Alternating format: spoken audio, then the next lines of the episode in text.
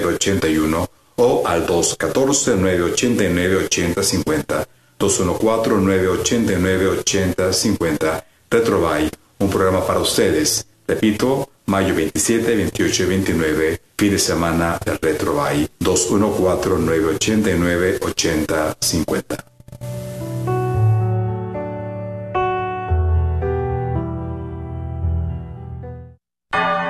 Gracias por escuchar KJON 850 AM en la red Radio Guadalupe, radio para su alma, la voz fiel al Evangelio y al Magisterio de la Iglesia.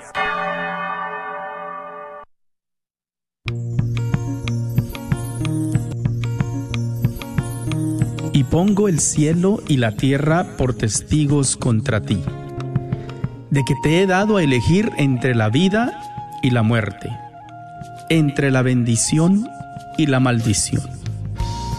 Elige pues la vida para que vivas tú y tus descendientes.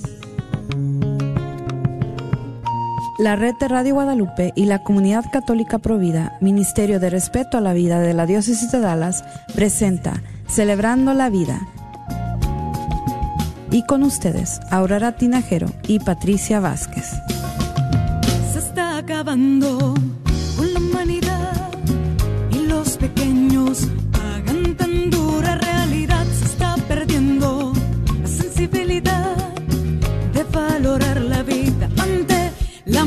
maternidad, se está jugando con la integridad de la mujer que ahora se le ha dado la oportunidad de que realice un crimen que es legal, justificado como un acto de salubridad.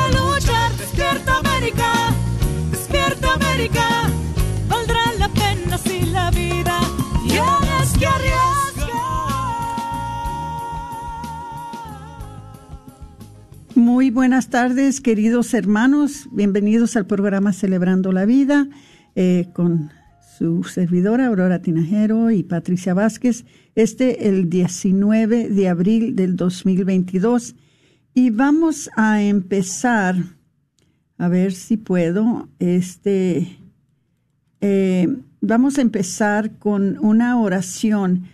Como ustedes saben, eh, se aproxima ya la celebración de la fiesta de Santa Faustina, de la Divina Misericordia, y quisiera empezar con una oración para implorar la gracia de Dios por la intercesión de Santa Faustina.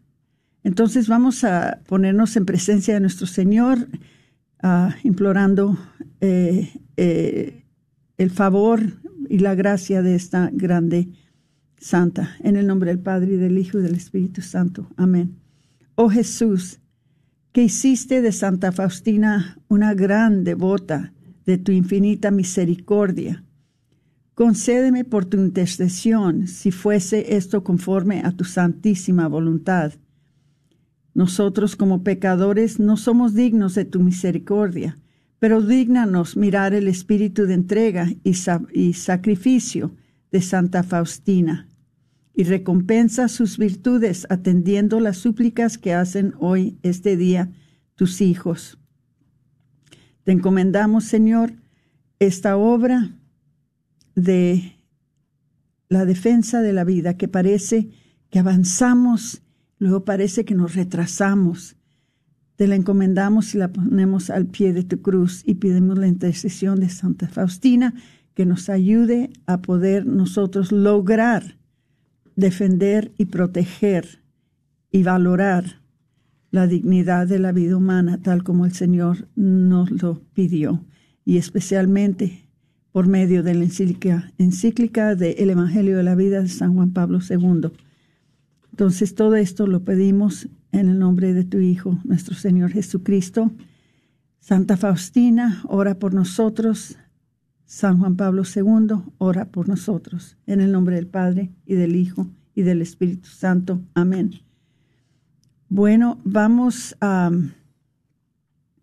a seguir con, con los anuncios, pero si me permiten, eh, parece que la computadora se, eh, se congeló, pero no le hace.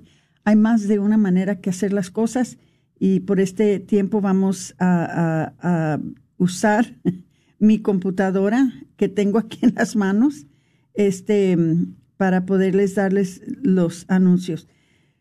Y lo primero y más importante es darles gracias a las 85 personas que nos, nos acompañaron el día de Viernes Santo en el Vía Crucis. Muchas gracias al diácono Ricardo Riojas, que siempre, siempre nos hace un evento súper especial con sus oraciones. Gracias también a todas las personas que nos ayudaron a, detener las estaciones de la cruz mientras intercedíamos. Gracias por las personas que nos ayudaron, especialmente el grupo de música de San Juan Diego, que nos tocó una música preciosa, preciosa. Entonces, muchas gracias a ellos, muchas gracias a las personas que nos asistieron de tantas diferentes maneras ese día eh, las personas que nos ayudaron a traer agua y a pasar la agua, a pasar anuncios. A todos les damos las gracias. Fue un evento muy bonito y sabemos que vidas se salvan cuando nosotros estamos fuera de los centros de aborto en estos días en que se conmemora especialmente la muerte de nuestro Señor al mismo tiempo que los niños están perdiendo sus vidas en los centros de aborto. Entonces, muchas gracias por eso. También les queremos decir de que ya viene la cena anual de el obispo y les estamos pidiendo que por favor compren sus mesas, compren sus lugares. Eh, pueden ustedes encontrar toda la información sobre esto en providadedallas.org. Esto será el 30 de abril eh, esta es la cena en que conmemoramos la decisión tan trágica, ¿verdad?, de, de Roe contra Wade y que mostramos y damos un testimonio público de lo que la comunidad católica provida está haciendo y ha hecho ya por tanto tiempo para salvar las vidas de los no nacidos. Entonces, hermanitos, los invitamos a todos que vengan, que estén allí. Vamos haciendo este un evento eh, bien exitoso, porque acuérdense que los últimos dos años, un año se tuvo que cancelar el segundo año, o sea, lo hicimos virtual. El segundo año nada más pudimos tener la mitad de las personas que usualmente vienen al evento y este es el primer evento desde que se empezó la pandemia que podemos tener el cuarto lleno, que podemos recibir dos mil personas y dos mil personas vienen. Entonces, ah, les vamos a estar traduciendo todo el programa para que se unan con nosotros. Eh, ahí vamos a estar todos presentes, como siempre lo hacemos, y esperamos verlos ahí. Me gusta mucho este evento porque este es el evento cuando nosotros les podemos dar abrazos, cuando los podemos conocer. Me encanta cuando viene la, una persona y nos dice, ay, tú eres Aurora, mira, tú eres Patricia, yo soy amiga tuya en Facebook o yo te sigo en la radio o este, tú me ayudaste en algún día o tú le ayudaste a una conocida o yo soy Ángel Gabriel o yo soy eh, líder en mi parroquia. Bueno, de tantas diferentes personas que, que nos vienen a saludar en nuestra mesa y pues no, es, no tenemos muchas oportunidades para conocerlos en persona.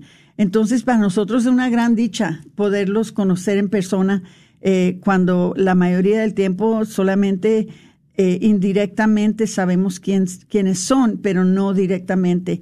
Y en estos eventos como la Cena Provida del Obispo, esta es la oportunidad que nosotros tenemos para poderlos conocer a ustedes en persona, para darles un abrazo, para darles gracias en persona. Es un tiempo muy especial para nosotros, mientras que al mismo tiempo, ¿verdad? Apoyamos el, el esfuerzo que se hace aquí en la diócesis de Dallas de apoyar la vida, de defenderla y de hacer todo lo que podemos para poder salvar las vidas no solamente de los niños, pero de las mamás también.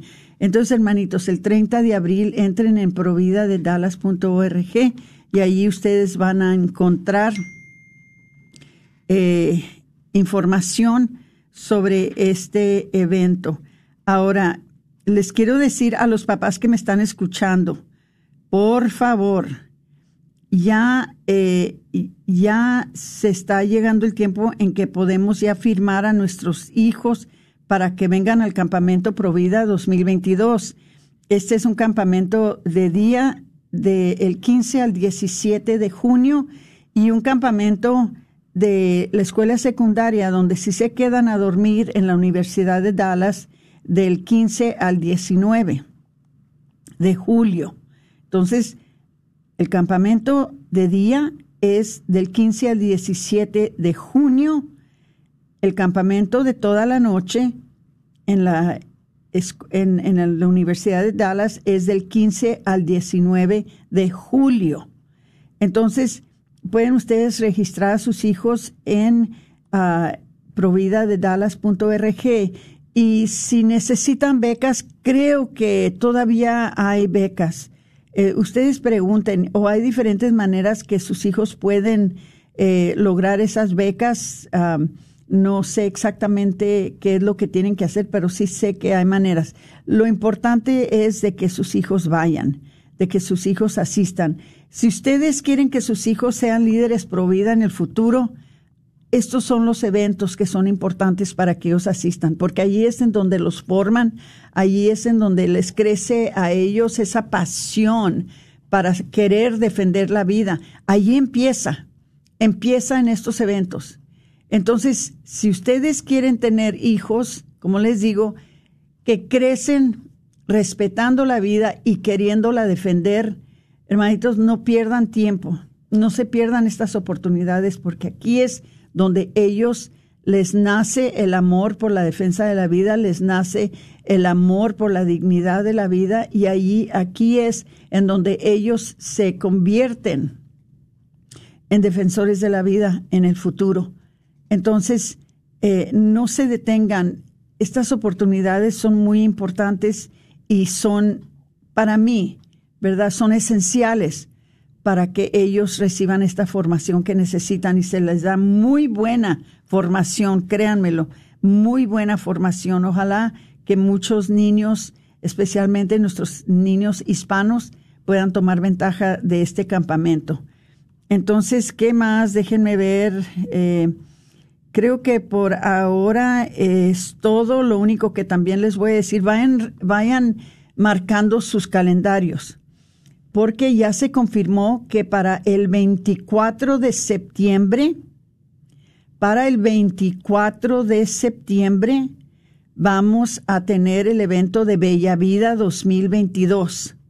Para el 24 de septiembre tendremos el evento de Bella Vida 2022. Ahora, ¿quién va a ser nuestro invitado especial? Agárrense porque es alguien que yo creo tenemos desde que, bueno, siete años que tenemos este evento que quisiéramos poder traer a, este, a esta persona. Y al fin confirmó, ya firmó su contrato, ya eh, va a venir. Y ahora sí ya les podemos decir con certeza de que vamos a tener a Jesse Romero. ¿Cómo les va? Jesse Romero. Si no lo conocen, búsquenlo en eh, YouTube, Jesse Romero, ¿ok? Estamos ahorita negociando, tratando de ver si hay alguna manera que podamos hacer el evento en las dos idiomas, pero lo importante es el español. Esa es nuestra misión, ese es nuestro trabajo, eso es lo que hacemos, para eso nos, nos comprometimos con la comunidad católica provida de traer eventos en español. Entonces, si se puede hacer en inglés, santo y muy bueno. Nosotros no estamos en contra de eso. Pero lo más importante es de dar y nutrir y formar a nuestro pueblo hispano. Y qué mejor con un gran autor, con un gran evangelizador como Jesse Romero. Entonces ya les digo, si no lo conocen, búsquenlo en YouTube y se van a sorprender de lo que van a aprender de este hombre. Es un hombre dinámico, es sabio, es muy bendecido y, es de veras, es para mí es un orgullo para el pueblo hispano tener a alguien como Jesse Romero que nos acompañe este 24 de septiembre en el evento de Bella Vida. Entonces, guarden esa fecha, no se les olvide. Ahora vamos a hablar de algo que quizás hasta ahorita, hasta ahorita no creo que me he hecho muchos enemigos en, en la radio, se ríe Patricia, pero creo que en este momento me voy a hacer enemigos de algunos de ustedes. Ojalá que no. Pero, pero soy una persona que no me, no me preocupa que qué opinión tengan de mí. No proclamo mis verdades, no, no, no tengo mi propio evangelio. Eh, lo que sí es que he vivido mucho tiempo y, veo cuando las cosas están bien y veo cuando las cosas están mal. Pero antes de empezar, les voy a pedir, compartan el programa. Si están escuchándonos por medio de la red de Radio Guadalupe, si nos están escuchando por medio de Facebook, por favor compartan el programa porque quisiera que mucha gente, especialmente nuestras queridas hermanitas, vean este programa o lo escuchen, porque es, es algo importante. Algunas de ustedes les va a gustar, algunas de ustedes no les va a gustar tanto, pero créanme, lo que no les decimos, lo que les decimos por mal les decimos lo que les decimos por ayudarlas, por instruirlas, por, por compartir lo poquito que hemos aprendido nosotros con ustedes. Ahora, después de esa introducción tan dramática, les voy a decir de lo que se habla. Y les quisiera hablar un poquito sobre el origen de usar, o el tema por ahora es modestia, ¿ok? Eso es lo que vamos a hablar ahora, es modestia, modestia, les voy a decir desde ahorita. Pero, junto con eso de la modestia, les quiero dar una breve explicación de el origen de los pantalones rotos o deshilados o desgastados. ¿Ok?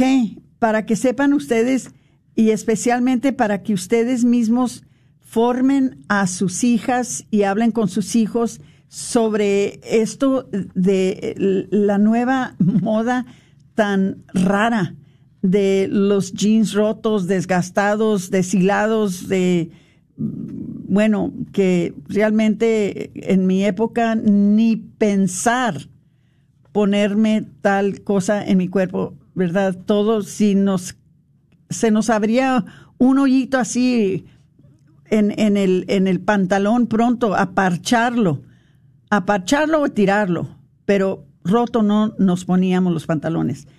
Ahora dice, los jeans rotos, y esto fue escrito por una persona que se llama Jorge Pérez eh, en el internet, pero me gustó mucho lo que, lo que dijo él. Dijo, los jeans rotos o desgastados, como algunos los señalan, tienen un origen cercano al movimiento punk de los setentas. Dice Johnny Rotten, el vocalista de Sex Pistols. ¿Se acuerdan ustedes de Sex Pistols? Esta era una banda metálica, contracultura, ¿verdad? Dice, una banda líder de la contracultura señaló en un documental que sus elecciones de ropa chaquetas de cuera o bombers viejas o pantalones rotos sostenidos solo por seguros no era un asunto de moda, sino de necesidad debido a la pobreza en la que vivían muchos británicos en esa época. Sin embargo, con el tiempo, todas esas prendas se adoptaron como uniforme y pronto las empresas comenzaron a producir pantalones de este tipo a fines de los 90, justo debido a la influencia de grunge, teniendo un punto alto en los 2000, okay, que, que es en donde estamos viviendo ahorita. De hecho, parece aún fresco el recuerdo de Britney Spears o Christina Aguilera con unos jeans rotos. Así que, como otras prendas punk, los jeans rotos pasaron a ser un símbolo de la contracultura, a formar parte catálogos de prendas de alto nivel. Ahora cuestan más los pantalones rotos que los que no están rotos. Los pantalones desgastados tienen un precio más alto que los pantalones que no están rotos ni desgastados. Dice, ahora existen diferentes tipos de jeans rotos, desde los skinny de bajo nivel hasta los acompañados de alto nivel. Y aunque podrían ser la prenda perfecta para hombres de entre 15 y 30 años, una vez que superamos esa edad, hermanitos, es mejor evitarlos, o al menos en su mayoría. Y aquí les vamos a decir por qué. Dice, en general, después de los años 30, usar jeans rotos parece un poco anacrónico. ¿Qué quiere decir eso? Que ya no somos adolescentes, ya no somos, eh, ya, ya se nos pasó el tiempo, ya no somos rebeldes, ya no, es, ya no deberíamos de estar en una época que somos contracultura. Para la edad de 30 años ya tenemos hijos Muchos de nosotros ya tenemos trabajos respetables, ya somos un ejemplo para los más jóvenes, ya nos ven y ellos quieren imitar, ser como nosotros. Y si nosotros nos portamos o nos vestimos igual que ellos, ¿qué ejemplo somos? Eh, dice esto en el sentido de que la prenda, debido a su naturaleza, es para tuendos juveniles que buscan dar un toque descuidado, o sea, mostrarnos que son rebeldes, lo cual no es precisamente lo que buscamos. Si queremos un aspecto eh, serio, incluso cuando tenemos un look casual. O sea, no importa si queremos tener un look casual, pero lo podemos hacer de una manera respetable. Es decir, tenemos otro tipo de alternativas y no necesariamente involucran los pantalones rotos. Usarlo es un error grande, básico, de este tipo de vestidura. Aquí particularmente nos referimos a los jeans que tienen un aspecto mucho más roto, como los que tienen aperturas grandes en la parte de las rodillas o las que mantienen un poco de la mezclilla, pero con un aspecto eh, deshilachado. Esas, esos pantalones no encajan con los que se ven decentes, casuales, que solemos recomendar y en general dan un aspecto un poco incómodo con otro tipo de, de pantalones. Cuando yo veo a una jovencita que, que trae las rodillas expuestas porque los pantalones están rotos, en mi pensamiento siempre entra, ¿qué problemas tendrá esa jovencita? ¿Qué le hace falta? ¿Qué asuntos habrá en su vida que se siente que tiene que llamar la atención de una manera tan radical y tan impropia? Estoy enseñándoles mi viejez, pero les voy a decir, yo trabajo con una persona que no es vieja, está muy joven y creo que tiene esos mismos pensamientos. Entonces no es cosa de nuestra edad, es cosa de nuestra formación. Dice, por otro lado, en algunos outfits sí son válidos algunos de estos jeans cuando se mantiene ligero el deshilachado en parte de los muslos, Pero incluso así nos ponemos en duda. No lo vemos lucir también como una, con una camisa de verano. Dice, una razón importante de este es porque con jeans cada vez tienen más presencia como una prenda, como eh, usarse en la oficina. Y a pesar de, de que existe esta flexibilidad casual, llevar los pantalones rotos sería poner al límite ese código de vestimiento. Entonces, hermanitos, les voy a decir, esas rupturas son más de un contexto punk de los noventas o en los primarios de los dos miles y no tanto para la oficina o para un look casual después de los 30 años. Y si lo pueden evitar desde que los niños son adolescentes, no los acostumbren a adoptar estas modas que son tan contraculturas y que son tan, para mí, insultantes, que son, eh, eh, que, no caben en nuestra sociedad. Y yo sé que posiblemente ahorita me van a bombardear, pero hermanitos, me, me expongo a ustedes con lo bueno y con lo malo, porque los quiero, porque los estimo, porque quiero que siempre se sientan orgullosos de quién son, de que Dios los hizo, que siempre ustedes se presentan con, el, eh, con, con la más dignidad que sea posible ante el mundo.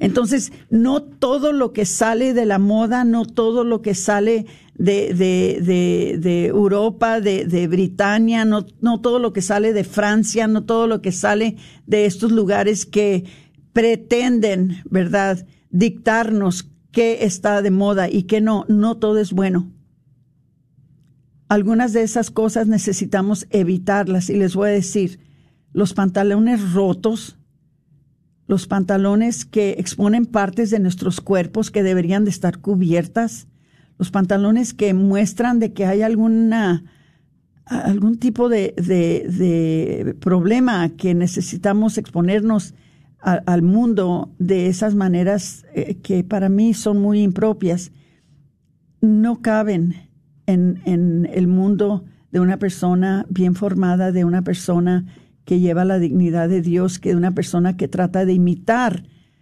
a nuestra Virgen María. No cabe dentro de, de nuestras vidas como nosotros, como cristianos, como católicos, estamos tratando de vivir nuestras vidas. Entonces no lo vean, por favor, como una crítica, no lo vean como algo negativo, véanlo como lo que es, un consejo, un consejo, porque he vivido todas esas épocas y créanmelo, que no todas las épocas traen cosas buenas, unas traen cosas malas que nosotros deberíamos de evitar. Entonces, la segunda parte, el segundo segmento, ya, ya llegó el tiempo. Les vamos a hablar sobre la modestia. Les hablo de las modestias porque ya se llegaron los tiempos de los proms y, de las graduaciones y hay que tener cuidado cómo nos vestimos, hermanitos. Regresamos después de unos minutos. Compartan, por favor, el programa. Gracias.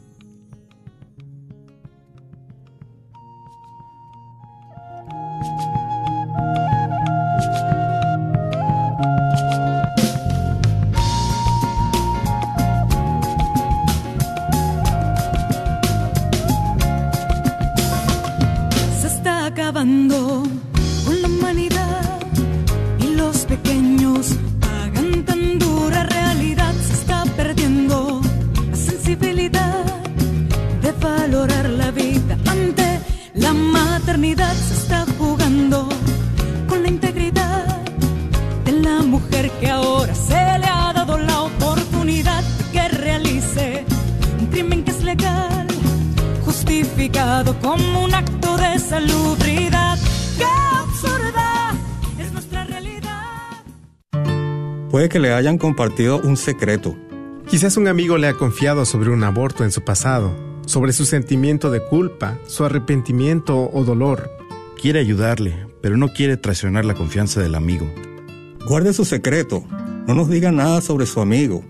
Platíquele mejor a su amigo sobre nosotros, que nos llame al 469-605-SANA.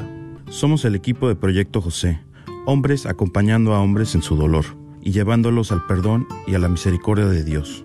Muchos hombres se sienten solos al sufrir después de una experiencia de aborto provocado, pero no tiene que ser así. Proyecto José le puede brindar esa ayuda confidencial. Pídalo a su amigo que nos llame al 469-605-SANA y que deje un mensaje confidencial y se le regresa la llamada. El dolor es real, también la ayuda y la sanación. No permita que su amigo sufra solo. Vaya a projectjosephdallas.org, Proyecto José, un ministerio para hombres que han sufrido la experiencia de aborto provocado. ¿Buscas una universidad católica donde las mayores obras de la tradición occidental y católica sean la base para el aprendizaje? ¿Todo en un entorno fiel al magisterio? La Universidad de Dallas ofrece una educación en artes liberales excepcional, preservando la sabiduría del pasado mientras prepara a los estudiantes para futuros que cambiarán el mundo. Excelente académicamente, siempre fiel. Aplique hoy visitando udalas.edu. Este es un patrocinio para la red Radio Guadalupe. Tómame, Señor Jesús, con todo lo que soy, con todo lo que tengo y lo que hago lo que pienso y lo que vivo. Tómame en mi espíritu para que se adhiera a ti en lo más íntimo de mi corazón, para que solo te ame a ti. Tómame, oh Cristo, mi Dios, sin límites y sin fin. Toma lo que puedo ofrecerte, no me devuelvas jamás lo que tomaste, de manera que un día pueda poseerte a ti en el abrazo del cielo y tenerte y conservarte para siempre. Amén. Ven, sana y crece. Pregunta en tu parroquia por el próximo taller de oración y vida o busca en arroba talleres de oración de FW. Paz y bien. Te esperamos el tercer viernes de cada mes en nuestra vigilia mensual en Nuestra Señora del Pilar. Te esperamos en punto de las 9 de la noche hasta las 6 de la mañana. Una noche dedicada a la adoración a Jesús sacramentado, haciendo oraciones de reparación a los sagrados corazones de Jesús y María, la coronilla, la divina misericordia en punto de las 3 de la mañana y el Santo Rosario, junto con las alabanzas de adoración. ¿Nos podrás acompañar 15 minutos? Te esperamos en el 4455 West Illinois, en el 75211. Que tu presencia silenciosa.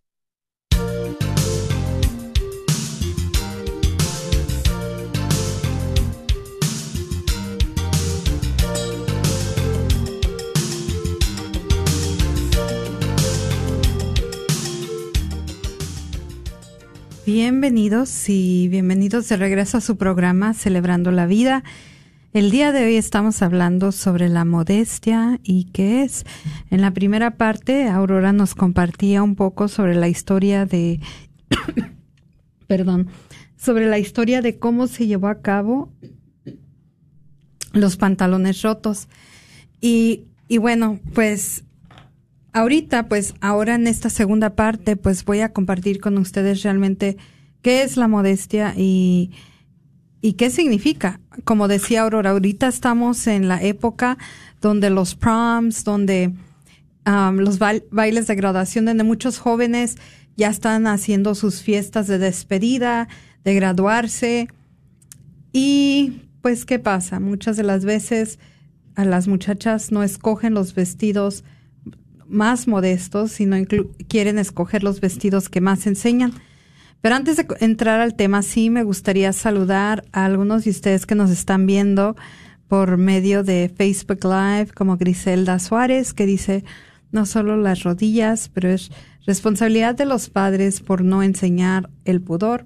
Griselda Suárez también nos dice, yo, eh, yo estoy en total de acuerdo con usted. Luis Emilio Cruz, un saludo para ti. Dice, ¿cómo veré yo con pantalones rotos? Bendiciones, Patricia Aurora, se les quiere mucho.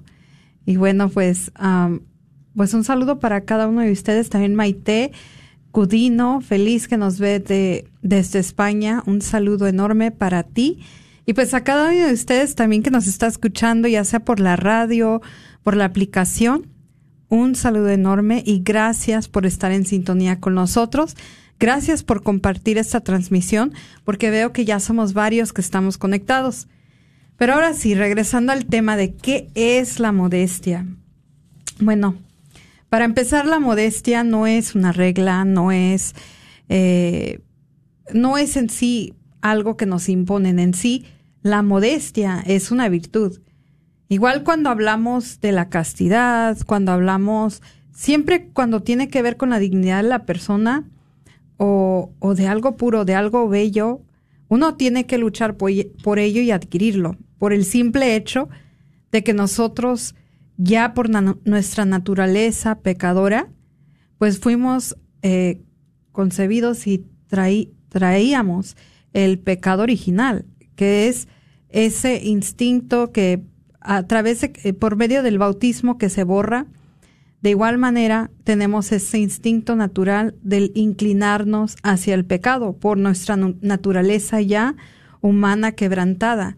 Eh, y por eso todo esto como la castidad, la modestia, que van de la mano, pues en sí no es una regla para seguir, no es simplemente algo que la iglesia manda, sino es una virtud, algo que uno tiene que luchar día a día para poder adquirir. Y la modestia como virtud deriva de la templanza, o sea, del poder autocontrolarse, que inclina al hombre a comportarse en movimientos internos y externos y en el aparato exterior de sus, de sus cosas dentro de los justos límites que corresponde a su estado, ingenio y, y fortuna. Dicho en otras palabras, es la virtud que modera los movimientos internos ordenando las apariencias externas de la persona. Simplemente es eso eh, lo que es la modestia el orden en nuestra apariencia física. ¿Y en qué se refiere más claro la modestia? En la manera que nosotros vestimos, el decoro que nosotros llevamos para presentarnos ante los demás. Es el espíritu prudente y cauto que nos marca los pasos que no debemos dar ni seguir para no caer en situaciones peligrosas que nos afectan es la cautela y la reserva en nuestras maneras. Es tener cuidado, es estar atentos a ese detalle de cómo yo me represento ante los demás como hijo o hija de Dios. Y en esto cabe mencionar que el movimiento feminista es donde nos da muy duro, donde nos quieren hacer sentir culpables por promover la, modestia, porque según las feministas, eh, la mujer debería de vestir y enseñar lo que quiera. Eso no debería de ser excusa para que una persona ofenda a otra. Y para ser más claras, siempre dicen, debemos de vestir como quieramos, pero tienes, el hombre tiene que respetar el cuerpo de la mujer. Pero no, hay que usar la lógica. Un hombre también, si tú le estás poniendo ahí lo que es la tentación, ¿cómo esperas que ese hombre no caiga? Entonces, en esto, cuando hablamos de la modestia, todos nosotros somos responsables de la modestia, uno, principalmente en uno, pero también de cuidar la virtud que sea vivida en el otro, en el prójimo. ¿Cuántas veces no vamos a la iglesia, Aurora? Y debería de ser un lugar de recogimiento, un lugar para encontrarnos con Dios. Y tristemente, a veces, en vez de encontrar a Dios, encontramos el pecado. Porque cuántas personas, um, no nomás hombres, mujeres y hombres entran a la iglesia vestidos impuramente, faltándole la modestia. Y en vez de pasar un momento para estar compartiendo con Dios, vienen cayendo en el pecado. Y a veces no intencionalmente, a veces es por la otra persona que entró de una manera muy indecente. Entonces, eh, cada quien tenemos parte en crear esta cultura, en crear un ambiente más puro y sano. Y muchas veces, Patricia, vamos, vamos a hablar aquí claro, porque aquí no hay razón por qué estar, como dicen los mexicanos, tapando el sol con, un, dedo. Eh, Muchas veces nosotros los padres tenemos la, la- tenemos la culpa porque tenemos miedo de ofender a nuestros hijos. ¿Qué importa que ellos nos eh, ofendan a nosotros? Pero nosotros tenemos miedo ofender a nuestros hijos. A ver, tuve cinco hijas. A ver que les platiquen cuántas veces me paré en la puerta antes de salir y les veía a ver qué traían puesto y si traían la, la, la falda muy corta o los hombros muy desgotados o si traían eh, ropa impropia, les decía, "Mm, mm, no, así no sales. No, que ya vamos tarde. No le hace que lleguemos tarde, cámbiate. y, y, y cuando acabes con eso, me lo entregas. Y, y les daba, hasta cierto punto les daba risa a las muchachas, porque ellas iban, ya cuando llegaron a edad de que podían trabajar y podían comprarse su propia ropa, me decían, oye mamá, ¿y en dónde están esos ah, cortos que me compré, esos pantalones cortos? En la basura. Oye mamá, ¿en dónde está esa blusa? Ah, La acabo de comprar. En la basura. Pero ¿por qué nos echas la ropa a la basura? ¿Para qué la compras? Cómprate cosas que son decentes. Pero aquí no vas a venir con esa ropa indecente. No, mamá, que es la moda. No es tu moda ni, ni mi moda. Esa es la moda de los demás allá afuera y aquí no va a entrar. Entonces, les daba risa a ellas porque decían, pues, ¿de qué nos sirve ir a comprar ropa si no las vas a tirar? Luego, pues, compren ropa decente. Así es. Salen de esta casa vestidas decentes o no salen. Ahora que, claro, como ustedes, muchos de ustedes ya saben que estamos esperando nieto número 24, entonces ya tenemos señoritas y ya tenemos señoritos en la familia. Y ahora mis hijas dicen, ay mamá, ahora ya entendemos la lucha y ahora le damos gracias a Dios que, que tú nos frenaste, que tú nos pusiste límites, porque ahora entendemos lo que por tanto tiempo no entendíamos, por qué eras tan enérgica y por qué mi papá era tan enérgico con la ropa que nos poníamos. ¿Vieras, mamá, la ropa que se quieren poner estas niñas? ¿O vieras tú cómo se quieren vestir muchas veces estos niños? Y, y es una pelea constante. Les digo yo, pero ustedes tienen que ganar. Y no tengan miedo de ser padres. No tengan miedo de ser padres.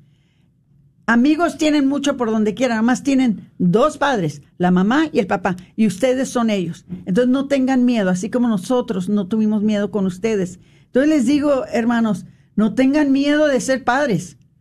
Es un encargo que Dios les dio y ustedes son responsables por formar y por proteger la modestia, la castidad, el pudor en sus hijos. Y no tengan miedo a hacerlo, no tengan miedo. Por mucho que se les enojen. Es decir, pues no voy a misa. Ah, bueno, pues eso es entre tú y Dios. Entonces vas a cometer un pecado mortal por no cambiarte la falda corta. Bueno, tú sabes lo que haces, pero aquí te voy a esperar hasta que te lo cambies y vas a ir a misa. Y eh, sí, era pleito eterno, pero era un pleito que valía la pena. Entonces, ya Patricia, ya te robé el micrófono otra vez. A no, ver, no. síguele, síguele, síguele. Pues estos son muy puntos muy importantes, Aurora, porque hoy en día, como pues lo estamos hablando, ¿verdad? Ahorita, eh, muchos padres tienen miedo de ser padres y, y realmente se ha perdido eh, esa autoridad de los padres de también tenerles que decir a los hijos que no, porque es por un bien mayor.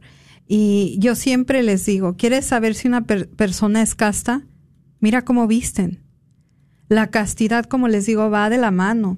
Si una persona no, no entiende la virtud de la modestia, mucho menos va a entender lo que es la castidad. Porque tristemente hemos reducido la castidad a simples términos genitales, eh, por así decirlo.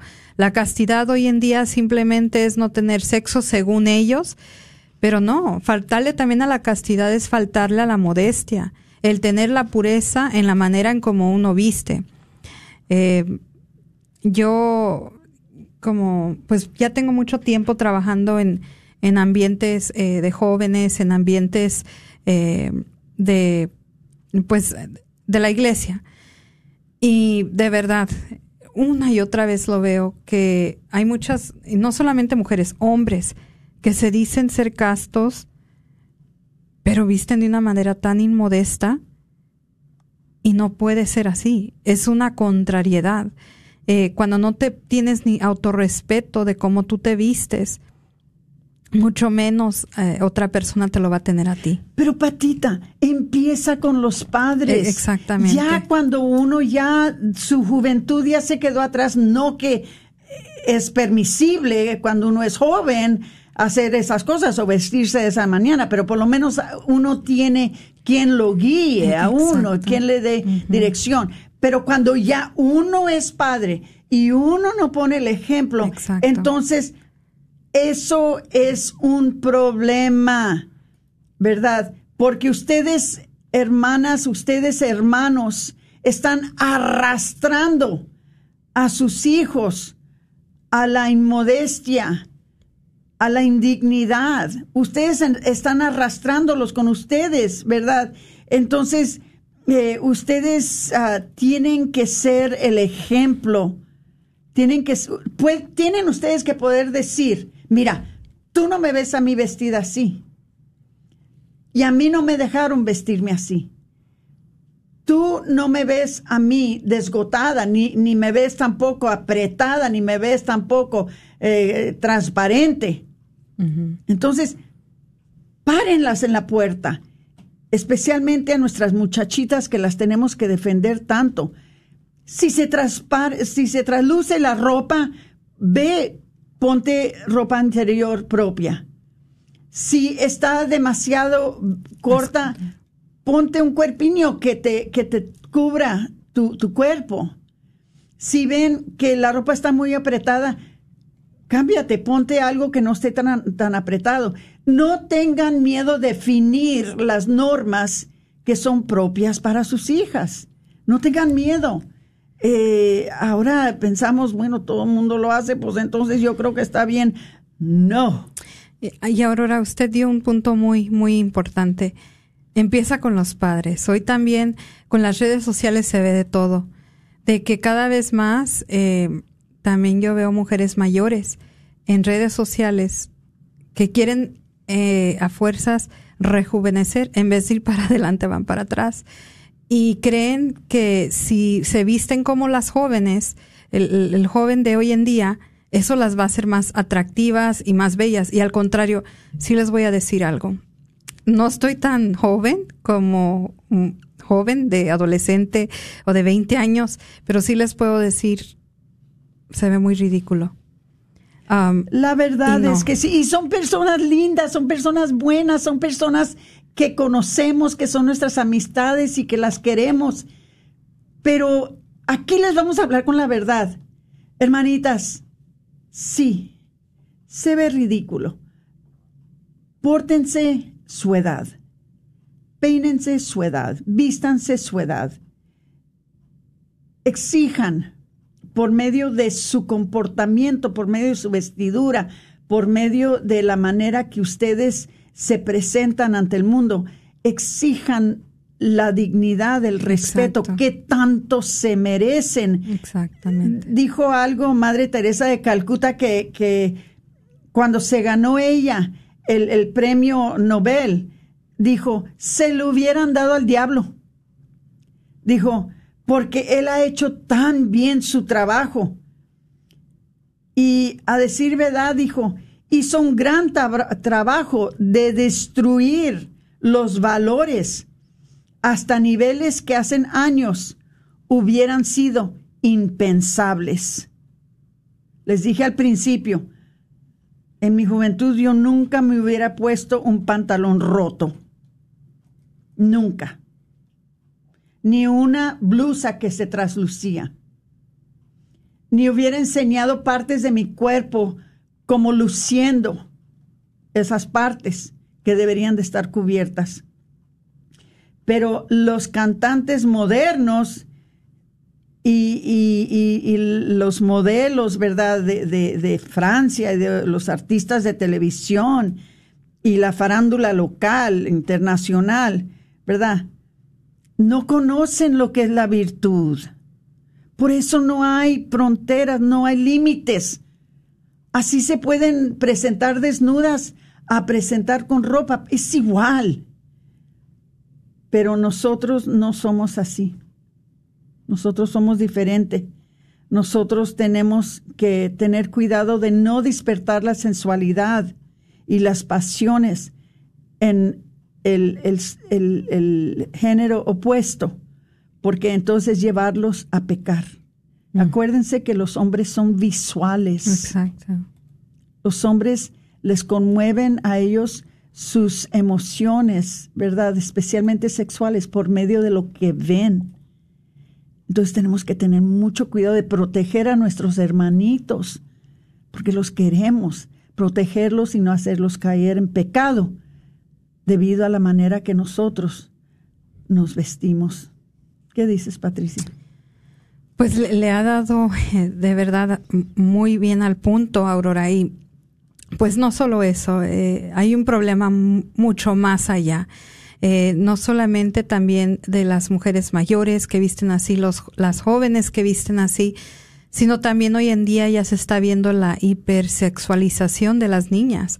¿Cuántas mujeres y madres les causa gracia vestir a una niña con una minifalda y tacones? Eh, ¿Cómo entonces cuando crece le corriges y le dices, no te vistas así?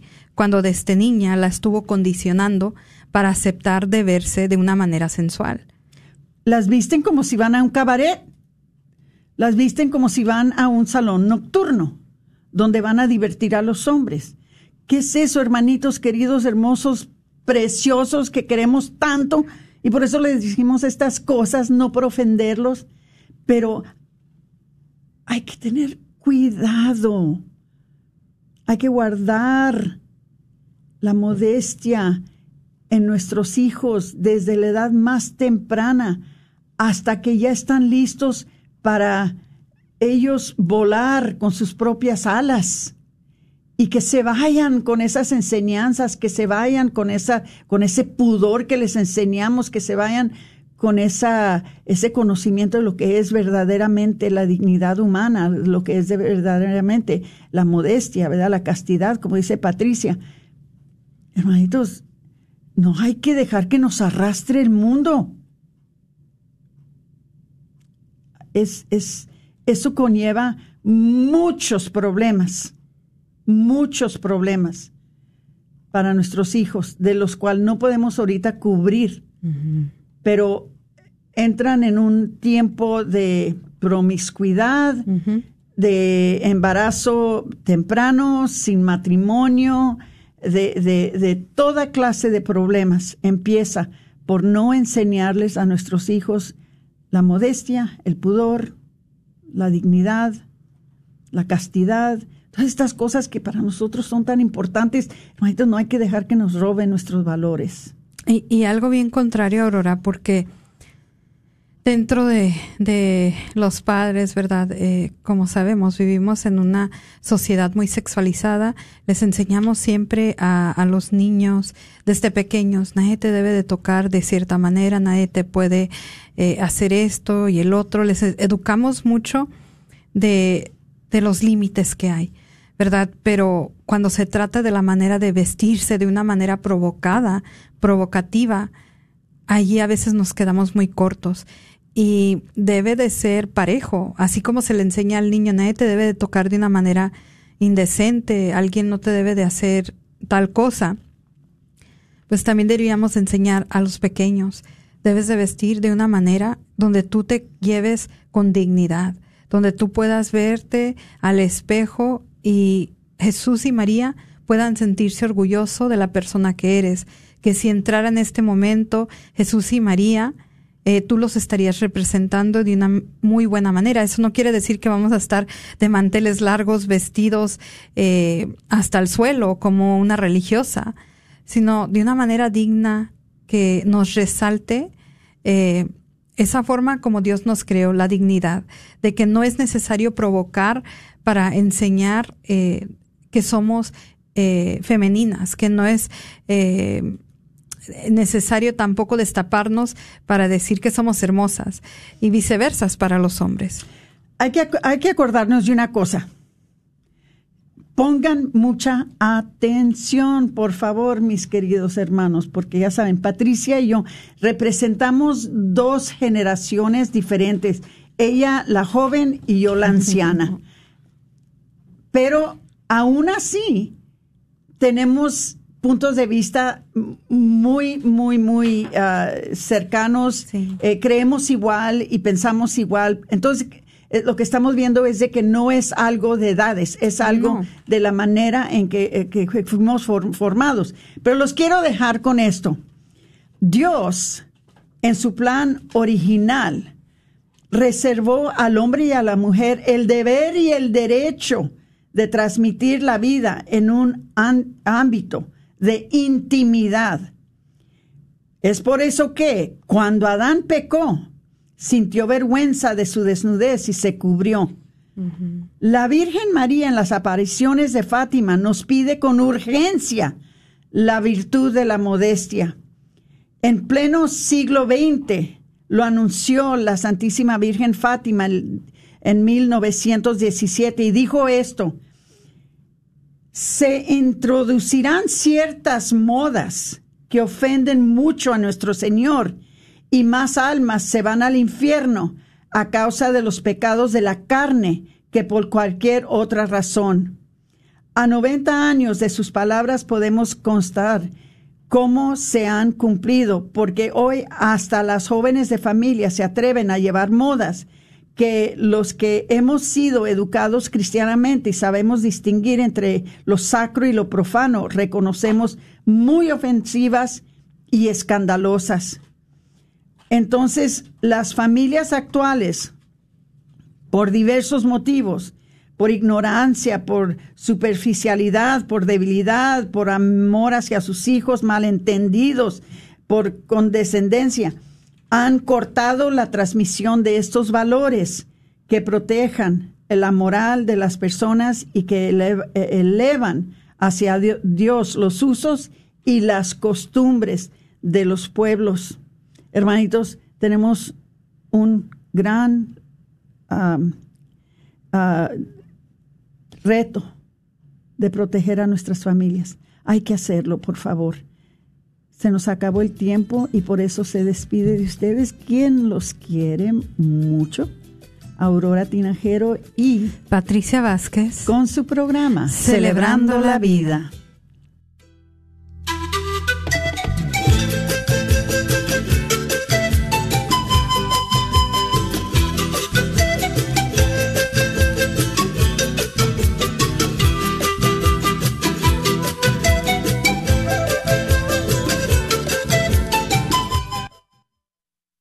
La iglesia de All Saints, ubicada al norte de Dallas, invita a toda la comunidad hispana de Dallas y alrededores a su nuevo ministerio de formación espiritual para orar, alabar y conocer más a Dios y de nuestra fe católica. Las reuniones serán los días viernes de 7 a 9 pm en el Salón Santa Teresa. Para más información, llamar al 602-518-6352, 602-518-6352. Los esperamos.